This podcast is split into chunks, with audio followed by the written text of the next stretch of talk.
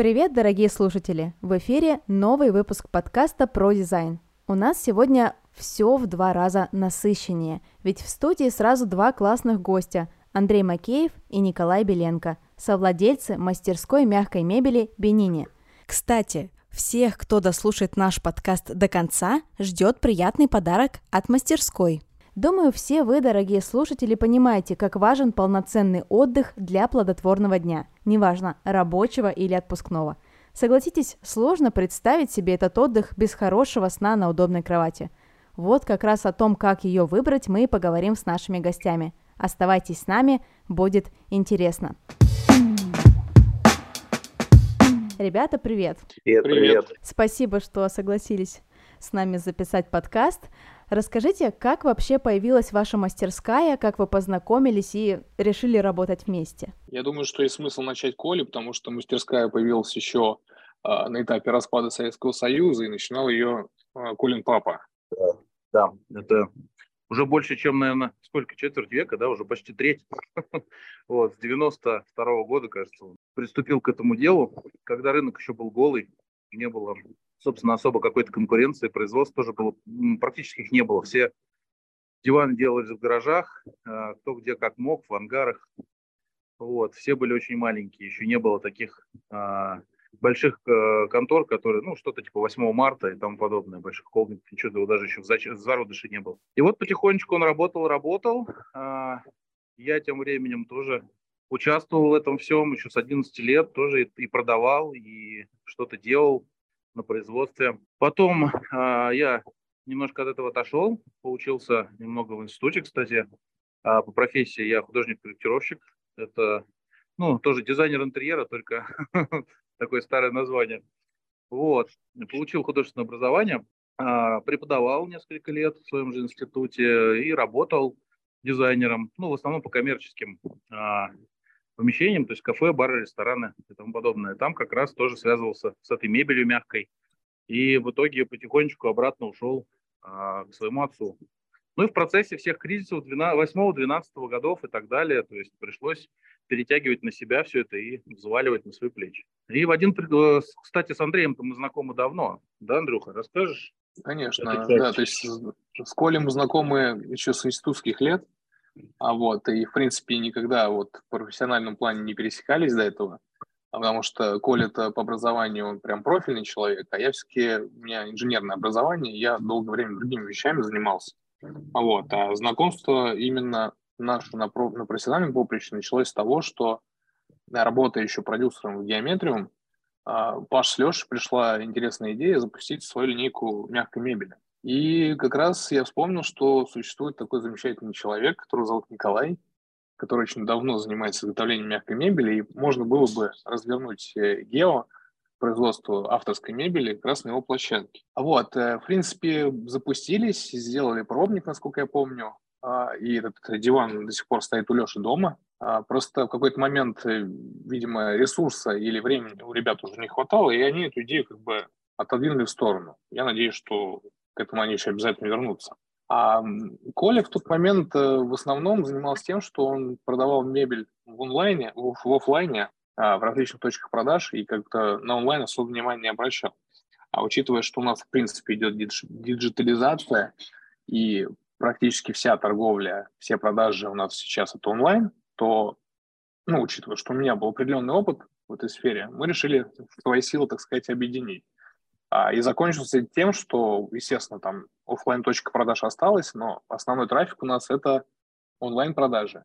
И по поводу, кстати, брендов, если уж мы заговорили, то есть, допустим, существует такой бренд Атом Виталия Битеева, вот, и он запускался тоже с нами. То есть такой кейс а, мы уже реализовывали, получается, дважды. Понятно. А расскажите, почему название Бенини? Бенини. Коль, давай сначала про старое название, наверное. Как у тебя изначально мастерская называлась?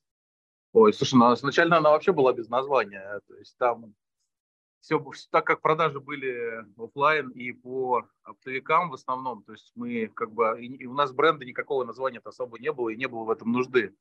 Вот, э, просто как-то, когда я попытался, точнее, захотелось мне как бы попробовать онлайн-продажи, случайно был свободный домен мастерская.нет, вот, еще и с неправильным, по-моему, написанием, mm-hmm.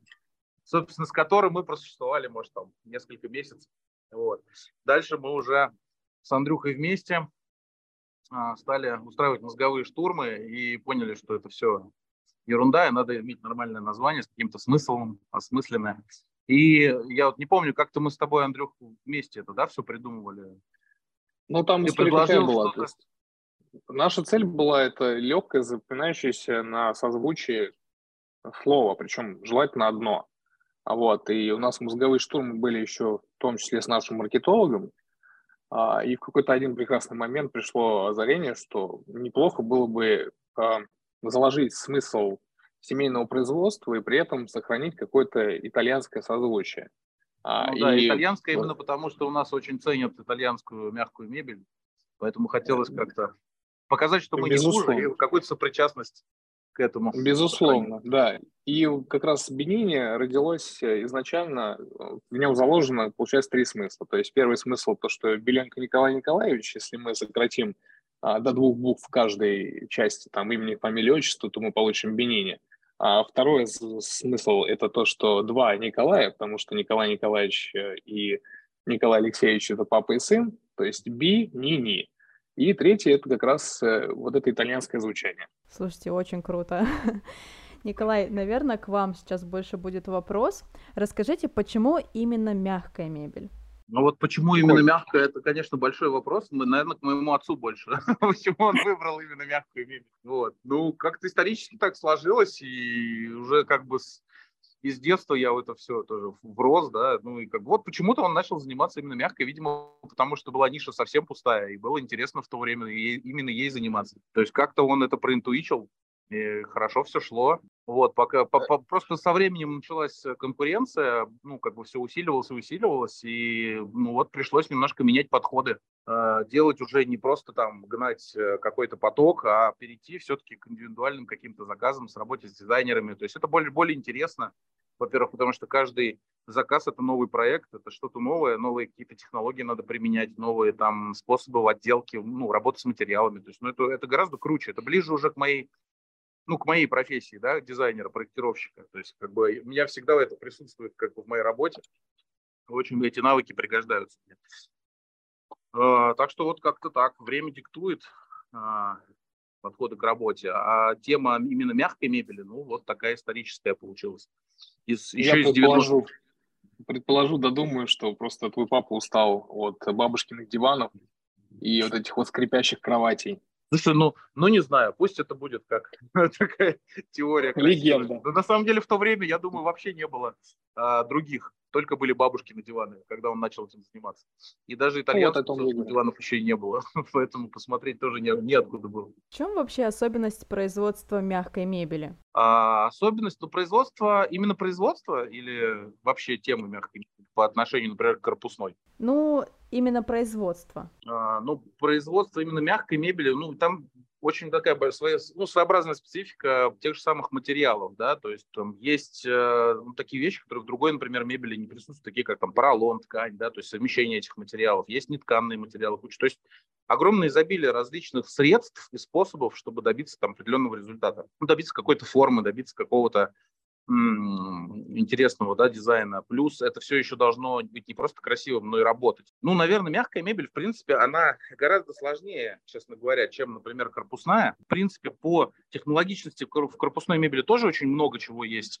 А, и фурнитуры, и каких-то технологий, там, и работы там с, с теми же самыми листовыми материалами, там, и ламинацией, и кромкой, и много-много-много всего. Но они примерно как бы в одной Э, ну, в, в, в одном как бы кругу, в одной тематике. В мягкой мебели, то есть там материалы совершенно абсолютно вообще разные, друг от друга отличаются кардинально. То есть там мягкий поролон, да, и, например, там та же самая фанера или то же самое там ДСП, смотря кто что, с чем работает. То есть там идет соединение разных материалов. Плюс там еще различные крепления, то есть различные механизмы. Все это должно как бы жить и играть. То есть это очень сложно, очень эм, там много всяких переменных, и это офигительно интересно, когда ты в это все погружаешься. Со стороны это кажется, конечно, каким-то ужасом, но когда ты в это все влазишь, это как такая симфония или оркестр получается. Но очень, очень круто, когда все это слаженно работает, и получается офигительный результат.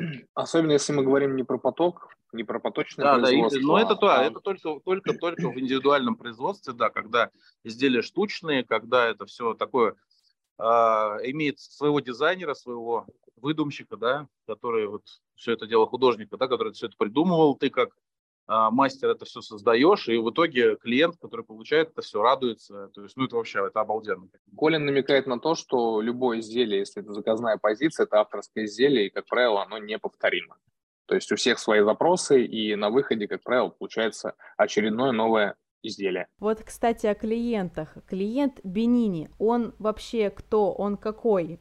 Ну, я бы сказал, что основной заказчик у нас это все-таки мы работаем в B2B, это дизайнеры, студии дизайна, то есть мы делаем ставку именно на какие-то красивые интерьеры, и э, у нас, конечно, есть и заказчики отдельно, которые приходят. Основной, основной поток – это именно дизайнеры и студии.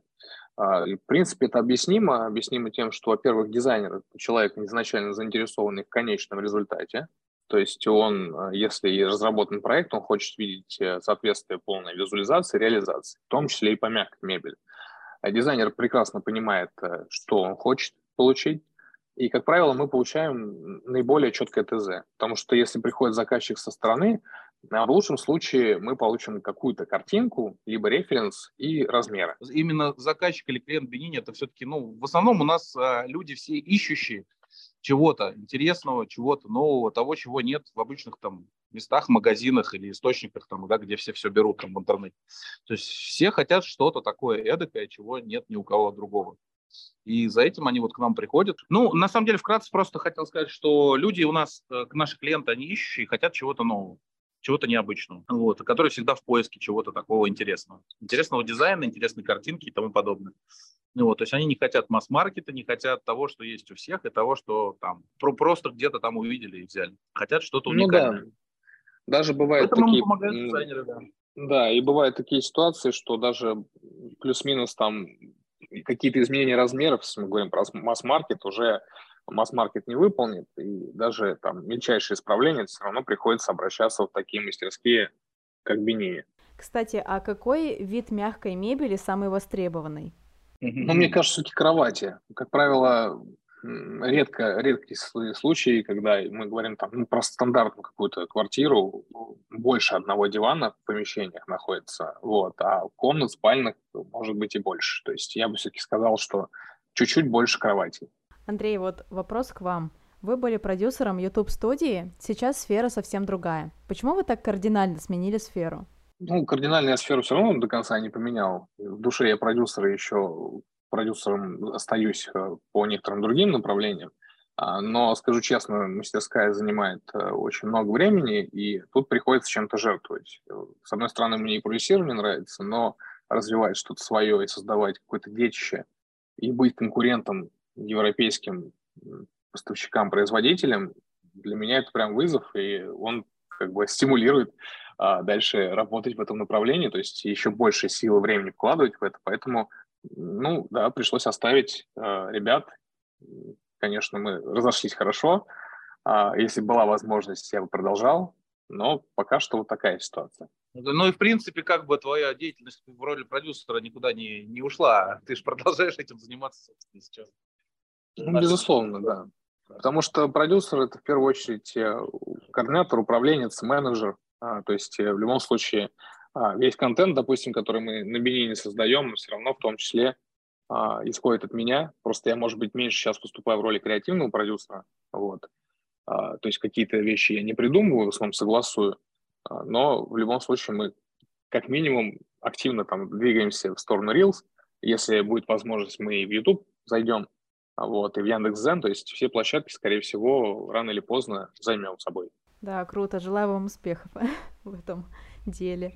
Расскажите, какой был самый интересный случай за время работы продюсером YouTube? Так, ну, я думаю, что самый интересный случай был как раз э, знакомство Коли с ребятами, потому что, ну, для меня это может быть просто самый запоминающийся момент.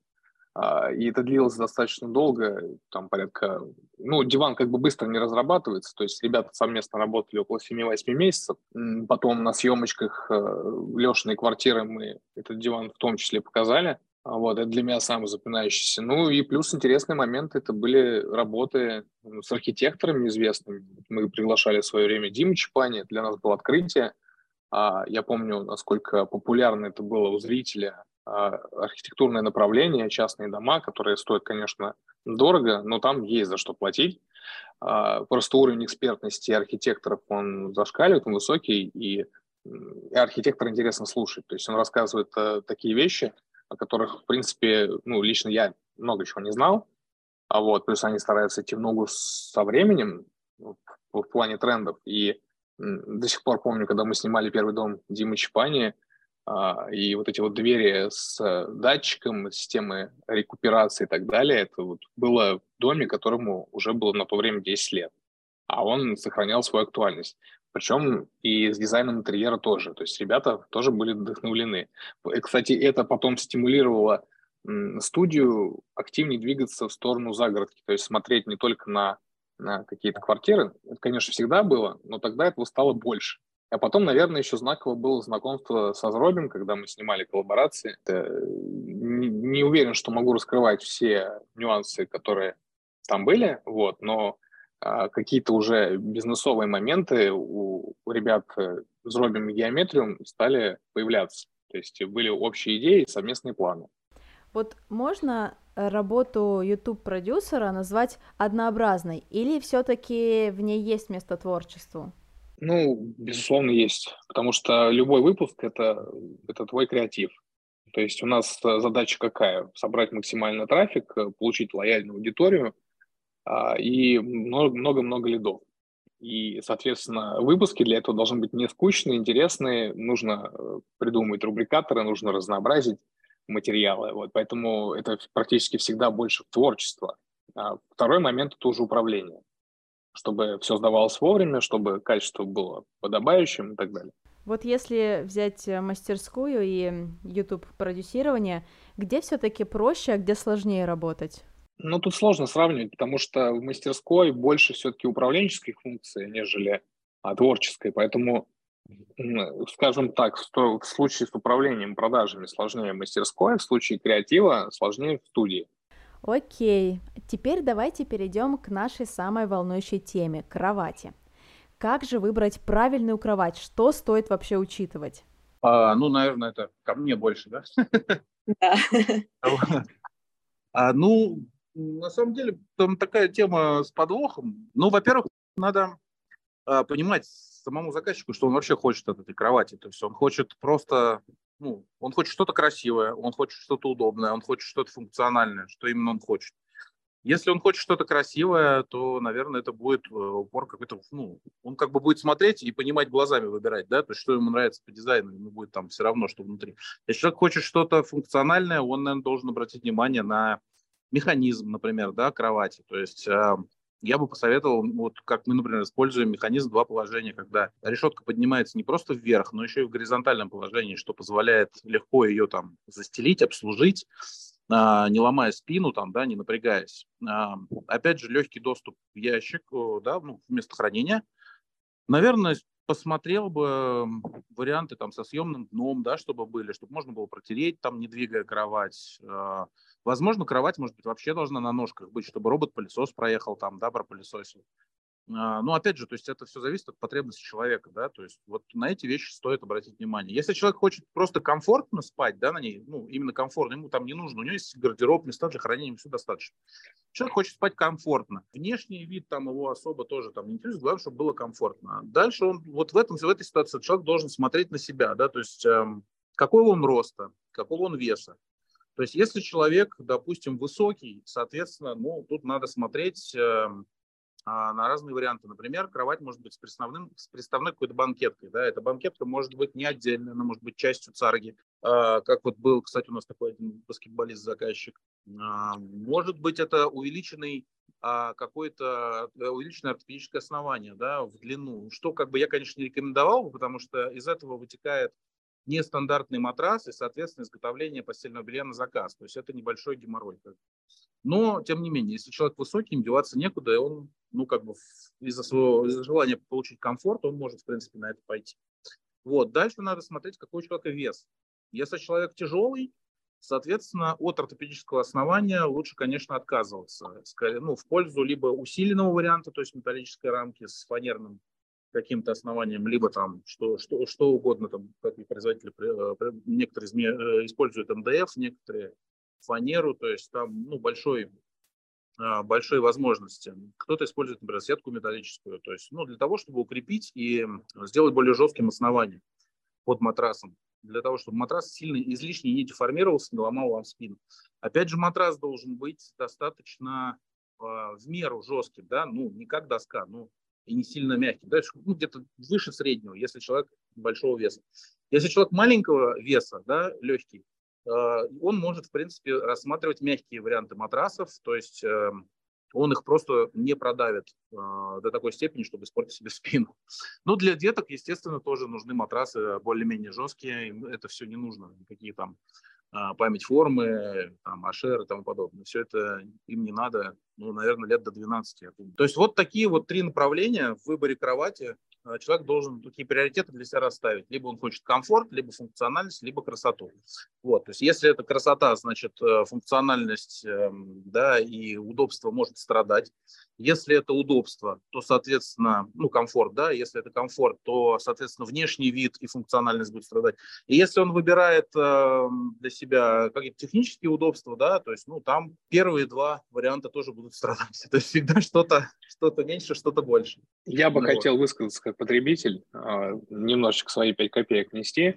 А, по мне, красота и ну, удобство можно сохранить, а, потому что, допустим, есть такие варианты, когда мы говорим про основание с коробом из фанеры, а, вот, какие-нибудь мягкие пышные формы, на этом очень комфортно спать, и большому человеку тоже более чем достаточно.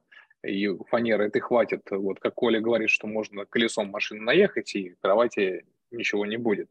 Вот, поэтому если можно отказаться от ящика, то все остальное, мне кажется, можно более чем сохранить. Да, но от ящика ты при этом отказываешься. Ну, от ящика отказываюсь, безусловно. Ну, то есть нет, я просто хотел сказать о том, что чем-то в любом случае надо жертвовать, э, все и сразу, ну, вряд ли можно сделать, это по-честному. Вот, просто надо расставлять для себя приоритеты и получать э, максимальный какой-то результат.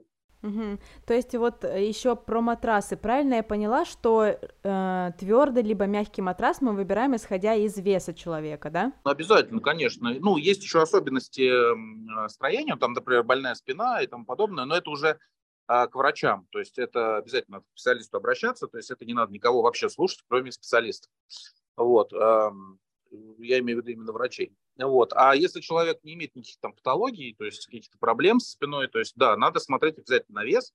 А, чем человек тяжелее, тем матрас должен быть жестче. Потому что человек своей массой продавливает эти матрасы а, в самых проблемных местах, то есть там в районе поясницы, в районе там, да, ближе к лопаткам, то есть все это к застоям э, приводит, и ну, просто боли начинаются у людей непонятные, необъяснимые, откуда-то там головные, суставов конечности. То есть, ну, человек не понимает, из-за чего это, но на самом деле это как раз из того, что матрас выбран неправильной жесткости, ну, или мягкости. Вот. То есть это все вот из-за ошибки матраса. Также матрас можно выбрать, например, а, правильной жесткости, но, например, неправильное выбрать основание. То есть, если, допустим, человек много весит, взял себе жесткий матрас, но у него ортопедическое основание под этим матрасом. Соответственно, из-за того, что оно двигается, да, ламели фанерные, они имеют такую, ну, березовые, да, они имеют такую особенность а, ну, как бы они живые, они двигаются, работают. И, соответственно, они с нижней, снизу матрас тоже разбивают. Матрас становится рыхлый со временем, очень быстро. То есть гораздо быстрее своего жизненного срока. Вот, поэтому, ну, как бы надо в связке все это смотреть. лучше, конечно, к специалисту, таким, как, такому, как мы, да, обратиться. Тут мы, конечно, можем помочь, рассказать это все, потому что, конечно, вот так сжато, скомкано это все достаточно трудно. Вот. То есть надо, конечно, все это показывать пальчиком, показывать на примерах, показывать, ну, дать людям сесть, полежать, а, посмотреть. То есть все это надо вживую, конечно, все делать. В принципе, мы для этого можем пригласить всех к нам, и у нас есть для этого места специально. Окей, okay. а вот если партнеры спят, то есть мужчина, девушка на одном матрасе, естественно, как, как вообще тогда выбирать матрас э, стандартно, правильно? По а, тяжелому ну, партнеру. Да, ну можно либо, да, либо кому-то пожертвовать, а либо, если никто не хочет жертвовать, в принципе, есть же вариант э, сделать двойной матрас. То есть одному, одна половинка одной жесткости, вторая половинка другой жесткости. Также ортопедическое основание может быть разным. одна половина может быть мягкой, другая половина может быть усиленной. То есть это тоже возможно. И это, опять же, такие особенности, которые надо проговаривать уже как бы, да, ну, грубо говоря, с нами. Ну, либо, да, при, при либо, опять же, вспоминая заказы, бывают такие случаи, когда там заказывают слип-боксы, например. То есть там два слип-бокса, которые сдвоили и получили кровать. А у нас были заказы, когда нужно было там кровать сделать такую, чтобы матрас лежал сверху, у него были там уловители, и два ребенка спали на одной кровати. Соответственно, два матраса разных. Вот, то есть это все индивидуально. Опять же, вот я и говорю о том, что и Коля об этом говорит, что если мы говорим про какие-то изделия заказные, это, конечно, всегда дороже, но всегда вы получаете а, то, что вы хотите. Ну да, есть э, свобода творчества и возможности какие-то настройки там, да, сделать, там, грейды, вот, чем в какой-то поточной продукции, где этого всего, конечно, вам никто не предложит. Давайте немножко поговорим про диван-кровать. Вообще, диван-кровать – это хорошая тема для отдыха или лучше выбирать полноценную кровать? Если мы говорим про сон, то это отвратительная тема. А вообще изначально диваны придумывались именно, вот правильно вы сказали, а, для отдыха. То есть изначально, если там брать историю создания диванов, диван – место для чила. То есть мы хотим отдохнуть, посидеть, полулежа, позалипать в книгу, в телевизор, там, неважно – а, вот, для этого он и существует. То есть можно, конечно, прикорнуть на диване, и, скорее всего, если он мягенький и приятный, то он вас обнимет, и вам будет комфортно, но для сна, конечно, кровать ничего не заменит. Потому что... Ну, да, именно для ежедневного, да. да. Да, потому что все-таки матрасы предусматривают именно то, что человек может подобрать себе какой-то определенный, вплоть до рецепта врача, матрас для сна, вот, в диванах все-таки, во-первых, э, ограничения вносят механизмы, они бывают э, различные, у каких-то скрипы могут возникать со временем, если мы говорим чаще всего про раскладушки. Если мы говорим про диваны, у которых э, не раскладушки, а какие-нибудь системы, как это, Коль, правильно называется, когда у нас спинки, ну, спинки? Грубо говоря, грубо говоря, там все, а, а, именно вся пляска от механизмов. То есть механизм дает кучу ограничений, а такие, например, как там толщина наполнителя, да, то есть мы, ну, у всех механизмов есть ограничения по высоте, ну, по толщине наполнителя и толщине каркаса, то есть ты все равно как бы ограничен а, как, как, именно как, какой-то, какой, каким-то количеством этого наполнителя, да, то есть ты не можешь, у тебя руки связаны, ты не можешь сделать жестче, не можешь сделать мягче. Плюс, так как мебель мягкая, она же все равно деформируется. Даже ну, хорошие есть марки поролона правильные, которые а, менее подвержены деформации, они все равно так или иначе деформируются. То есть, ну, конечно, не так быстро, как все остальное, но все равно так или иначе они будут деформироваться. А, и если использовать диван каждый день для сна, то есть он деформируется просто в десятки раз быстрее, чем а, когда вы используете его для отдыха. Вот, потому что ну, именно пена, она не всегда успевает просто восстановить форму свою. И каждый, каждый день, каждую ночь, точнее, каждую ночь э, его нагружая, то есть эм, наполнитель, а, он, соответственно, приходит в негодность. То есть как бы из-за того, что используется механизм, мы не можем, во-первых, а, сделать правильное наполнение под человека. Мы ограничены в размерах, да, то есть мы не всегда не с всем механизмом можем сделать правильного размера диван. То есть, эм, ну, в любом случае, человек, спальное место человека должно быть там около 192 метров по-любому в длину. Вот. Не все механизмы могут это дать. На механизмах бывают стыки, если как бы они да, дают эту возможность, то стыки, опять же, приводят к появлению, то есть, грубо говоря, стыки разбиваются со временем и появляются дырки. Вот, дырки на стыке в районе поясницы приводят, опять же, к болям, опять же, ну, к тому же, что, к чему и приводит э, неправильно подобранный матрас. Вот, то есть, ну, грубо говоря, все диваны там имеют, опять же, ткань, да, самое важное – то есть внешний вид дивана, если его использовать как кровать, будет ужасный, потому что деформируется же не только наполнитель пена, но и деформируется сама ткань. Она же растягивается, она имеет плетение. А, плетение, ну, это нить, да, если это, допустим, какая-то что-то типа рогожки. Если это напыление, например, как велюры, то все равно, так или иначе, ткани и ткани подложки, и основная ткань все равно растягивается. Получаются складки, заломы э, на ткани, ткань стирается быстро, она ну, превращается со временем в ветошь. То есть, ну, лучше как бы диван не использовать как, как э, спальное место. Вот как гостевой вариант, да, можно, когда к вам приехали, родственники, друзья, знакомые, неважно, остановились, там, погостили недельку-две, да. Но если вы там год за годом используете как, как спальное место, то даже самый дорогой диван от самой известной там фирмы не проживет у вас там больше там двух-трех лет, это ну точно, если прям вот его по полной использовать. В любом случае, либо ткань, либо наполнитель придет в негодность. То есть вот ну, еще из, еще из а? практики, из практики хочется дополнить, что вот эта вот э, советская традиция оставаться на ночь, она все-таки э, сейчас сильно уменьшилась, и как сейчас намного меньше людей остается в гостях на ночь, а, и, как правило, предпочитают разъезжаться по домам, а некоторые приезжают в гости, а потом остаются в гостинице. И вот этот вот тренд на проживание временное в квартире, он уходит. То есть, на самом деле, очень часто мы встречаем заказчиков, которые просят диван на механизме, а в итоге у них никто и не ночует. То есть об этом тоже надо задумываться да, изначально. То есть подытожим, что диваны мы покупаем без механизмов и не используем как спальное место. В идеале, ну, наверное, да.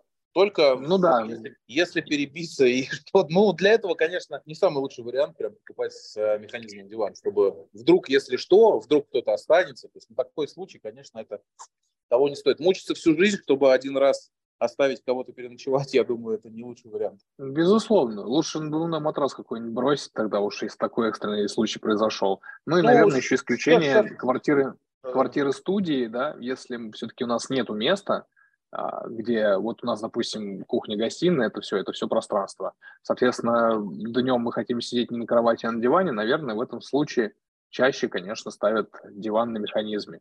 Ну, либо если есть лишние деньги, то, наверное, встроенную мебель. Угу. Где в квартире, на ваш взгляд, лучше располагать спальню? Спальня, Спальня – это приватная зона.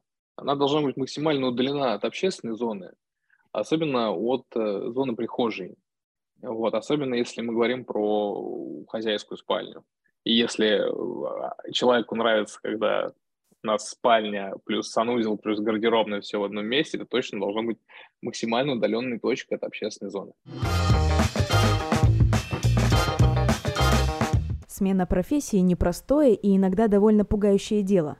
Кто-то не решается, кто-то сдается вскоре после старта. Одна из ошибок, мешающих получить желаемый результат – недостаток поддержки со стороны и отсутствие нужного окружения.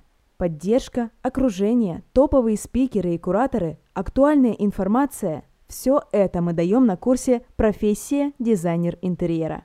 Переходите по ссылке в описании выпуска, чтобы записаться на курс со специальными условиями.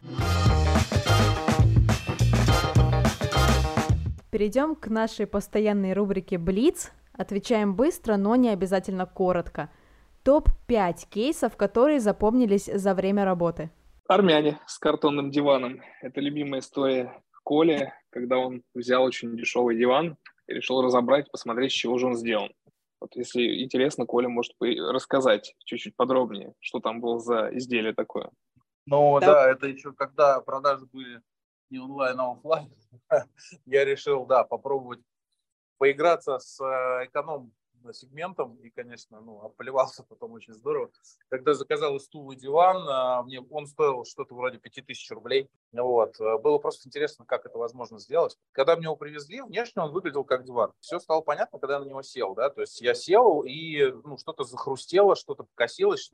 Я сразу, естественно, встал, стал смотреть что происходит. То есть диван был, ну, мало того, что он сделан был из обрезков ДСП, где-то, видимо, ребята взяли с отходов производства, разноперы вот эти вот ДСПшечки, ни единой палочки там не было, то есть, чтобы это все укрепить, это все, ну, как бы, это был муляр, грубо говоря, дивана. Сверху там, по-моему, что-то было типа пресс-картона и набросаны отходы, какие-то тряпки, ну, в общем, какой-то ужас. Я, конечно, такого не видел никогда. Вот, все это было обтянуто какой-то там а, тряпочкой, ну, пахло она горелым, то есть, видимо, с какого-то склада. Короче, ребята где-то набрали материалов, быстренько все это нашлепали и э, за, собственно, хоть за сколько-нибудь Христа ради возьмите, и все это распродавали. То есть я этот диван в итоге, конечно, никому не стал продавать, не дай бог. Пришлось его просто сжечь ритуально. Было поучительно. Еще было два очень интересных случая с Вячеславом Олеговичем Ушаковым. Это такой дизайнер интерьеров. Первый случай спасения, когда мы спасали его со срывами сроков. А, вот, то есть там была такая история, что, ну, естественно, мягкая мебель, она всегда последней поставляется, а, вот, когда уже все остальное готово. И мы приезжаем на объект, у нас определенные размеры есть, естественно, а оказывается, что столярка, кухня промахнулась там сантиметров вроде на 15, ну, то есть диван в портал не влезал, вот. Но переделать столярку – это еще пара месяцев работы, и, соответственно, для дизайнера это достаточно критичная была ситуация, поэтому Коля за два дня забрал диван, поджал подлокотники и вернул его на место. То есть он стал чуть меньше, зато он вошел в этот портал. А вторая история была тоже со Славой. Это мы лично ему перешивали э, диван небезызвестной компании Боконцепт. Вот, это, наверное, сейчас будет шок для многих слушателей, потому что, ну, как бы вроде как европейская датская мебель, и ценник там достаточно высокий. И когда мы его забрали, что мы увидели, когда его вскрыли? Вот сейчас Коля в красках опишет, чем господа из Буконцепта наполнили диван Ушакова. Ну, прям в красках. В принципе, просто когда, грубо говоря, диван приобретался, заявлено был наполнитель, а именно пух-перо, то есть, ну, топовый такой классный, мягкий, суперский наполнитель. Когда мы его вскрывали, то есть, э, был немножко в шоке, потому что наполнен он был ну, просто грубо молотым поролоном самой дешевой марки, причем не просто поролоном специально намолотым, а именно отходами. И туда было для вида добавлено грубо говоря, немножечко пера. Его было там именно для вида, потому что, ну, практически его там не было. Вот. В принципе, у нас даже потом были, когда мы все увидели, конечно, обалдели, стали показывать людям, у нас появились даже хейтеры и комментаторы, которые говорят, а вы, колхозники и тому подобное, вот, этот специальный, говорит, наполнитель называется, говорит, трио. Вот. Про этот наполнитель, конечно же, мы знаем. ну, как он называет его, конечно, как хочет, кто угодно. То есть, что это из себя представляет? Это смесь э, э, таких хороших топовых марок поролона как раз а, с примесью именно пера. А, ну, это вот то, что было в диване концепт, не имеет отношения абсолютно к, этому, к этой смеси. То есть там был откровенный мусор. Мы это все, да. конечно, показали, рассказали. Все это можно посмотреть, в принципе, у нас там. Мы это прям в красках, как Андрей сказал, расписали и сняли. Вот, и как раз рассказали, какие бывают наполнители. Вот, но это тоже было как бы поучительно, потому что, ну, блин, не только у нас как бы вводят в заблуждение, да, у нас как бы много таких тоже деятелей, а, надо быть, конечно, опасным, аккуратным. Вот. Но и заграничные товарищи тоже как бы этим не, собственно, ну, с удовольствием промышляют, скажем так. Вот. Ну да, то есть самое большое удивление было, что это достаточно известный датский бренд, который вот э, такие вещи исполняет. Ну да. Э, вот. Еще из историй запоминающихся, наверное, это работы со всякими авторскими творческими пространствами, типа фотостудии и фото-видеостудий. Потому что да, там да, всегда да, понятно. Да, ну, вот есть. мы очень много работаем со студией, фотостудией пространства, и они постоянно наши заказчики заказывают, э, как правило, нестандартную мебель, но не все нестандартное, потому что, как минимум, люди приходят фотографироваться в какие-то нестандартные интерьеры. А, и, там, и, диван, и диваны с подлокотниками в виде шаров там, и ткань какая-нибудь специфическая, похожая на ети – а вот это, конечно, а, да, это был мех, что... это был розовый мех, это был розовый мех, Андрюха. Да, вот розовый мех. То есть, конечно, в квартиру это не поставишь, потому что это по эксплуатации не очень пригодно. Вот эта вот меховушка, она будет э, застаряться, ее надо будет чистить чуть ли не каждый день. Но в студии, фотостудии это круто выглядит, и, конечно, а, фоточки на память остаются бомбезные. Так что... до, сих пор, до сих пор в всяких масс-маркетах я встречаю всякие товары, где наши диваны всплывают недавно вот как а, раз ну вот. несколько тебе сбрасывал. Да, да, то есть и наблюдаем такие моменты. Не знаю, сколько мы перечислили сейчас э, случаев. Я думаю, достаточно очень крутые истории. А расскажите вот про вашего самого проблемного, оригинального или креативного клиента. Ну, оригинальный мы его только что вспоминали, это Вячеслав Олегович Ушаков. А, я рекомендую, кстати, сходить на его стендап-выступление. А, у кого, в принципе, уши нормально переваривают. Крепкие нервы. Э, у кого крепкие нервы, да? Крепкие нервы, кто готов воспринимать э, профессионала, пьющего со сцены и ругающегося матом, а, он очень много пользы несет, на самом деле, аудитории, и это очень сильный дизайнер. То есть э, он отличается тем, что, наверное, он среди дизайнеров и как строитель может выступать, то есть он понимает очень много по техническим моментам, и как дизайнер. Вот, он очень такой нестандартный товарищ, вот, но э, с ним даже так интересно Высокий работать. профессионал с нестандартной подачей информации. Очень, очень такой товарищ наш любимый. Да, да, именно так. Расскажите о ваших личных трендах и антитрендах на кровати. Ну, у меня достаточно простые. Я почему в мягкую мебель-то и залез, то что для меня большая боль когда мы говорим о кроватях э, без э, мягкой отделки, а деревяшки. Потому что, ну, лично я, там, когда я жил еще с мамой, у меня была деревянная кровать, я очень часто оставлял ноги на углах. То есть меня это очень сильно раздражает, и мягкая мебель в этом плане, конечно, спасает. То есть у меня всегда сейчас в моих интерьерах стоит, э, ну, там, где я сейчас живу, а, в основном кровати, точнее не в основном, а все кровати обиты тканью и с наполнением. Да, то есть мягкие, без деревянной, без деревянного декора. Угу. Николай, а вы бы что выделили? А, бум-бум-бум. Ну, даже не знаю. Ну, в принципе, предпочтений, ну, очень крутая штука, конечно, это механизм два положения. Это вот, ну, конечно, было открытие, когда я его нашел в свое время. То есть это, ну, очень круто. Естественно, я себе поставил везде, где только мог этот механизм.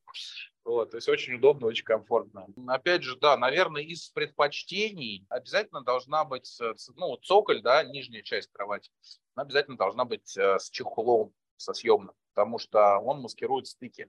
Я очень не люблю, когда на кроватях, э, ну, каждую панельку делают, так как, ну, кровать уже большая, она же не может не, раз, не разборной зайти в квартиру. В всяком случае, не во все там помещения она может войти, поэтому все кровати, как правило, разборные. И вот очень я не люблю, когда все элементы обиваются отдельно и, и видно стыки. То есть меня это ну, просто, мне это очень не нравится. Поэтому я предпочитаю, конечно, чтобы на, ну, все эти три части царги были с съемным чехлом.